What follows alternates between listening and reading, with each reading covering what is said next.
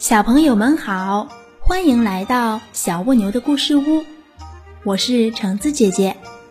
今天的故事是熊奶奶的针眼儿。小熊特别喜欢听童话，他知道熊奶奶的针眼儿里藏着比丝线还长、比绣花还美的童话。乖宝宝，童话藏在针眼儿里呢，快来帮奶奶把丝线穿上。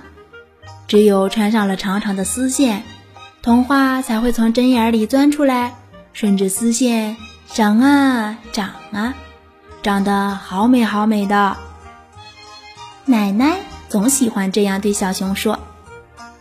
有一天，小熊又想听童话了，他吃过早餐，便依偎在熊奶奶身旁说：“奶奶，今天您还绣花吗？”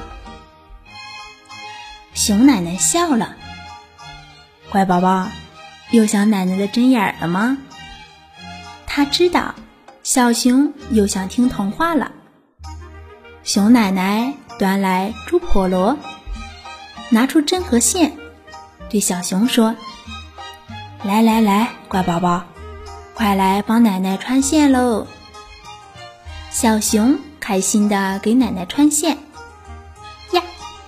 针眼太小，丝线穿不过去呢。再来一次，哇，终于把丝线穿进针眼里去了。小熊开心地说道：“奶奶，我看到了，白雪公主顺着丝线找到了小矮人。”过了一会儿，熊奶奶又说：“乖宝宝，又来穿线喽。”小熊又开始穿丝线。呀，针眼太小了，丝线穿不过去呢。再来一次，哇，终于把丝线穿进针眼里去了。小熊开心地说：“奶奶，我看到了，小屁猴绕着针眼转了三圈，正在丝线上荡着秋千呢。”小熊一次又一次地帮奶奶把丝线穿进针眼里。他看到了一个又一个的童话。女巫捉住一只小妖精，用丝线把小妖精绑了个结实。小精灵的魔法棒变出了一本又一本的故事书，送给一个又一个喜欢故事的宝宝。